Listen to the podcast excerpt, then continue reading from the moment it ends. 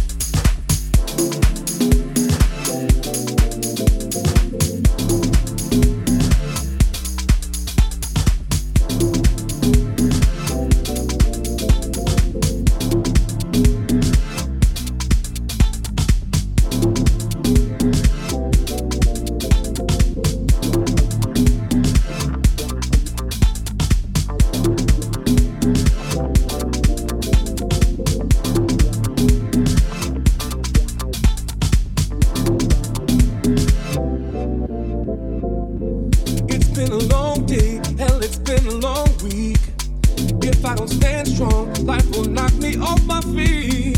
Too many deadlines being pulled in every way. Just need to unplug, close the door and step away.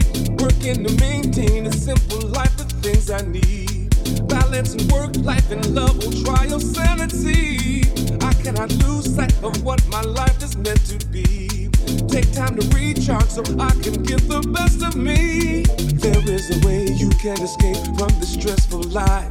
Just close your eyes, find peace of mind. It can begin tonight. Know what is truly best for you. You must not forget. When you're overwhelmed, you're at the helm. You can press reset. Take time to find your peace of mind. Never lose your way.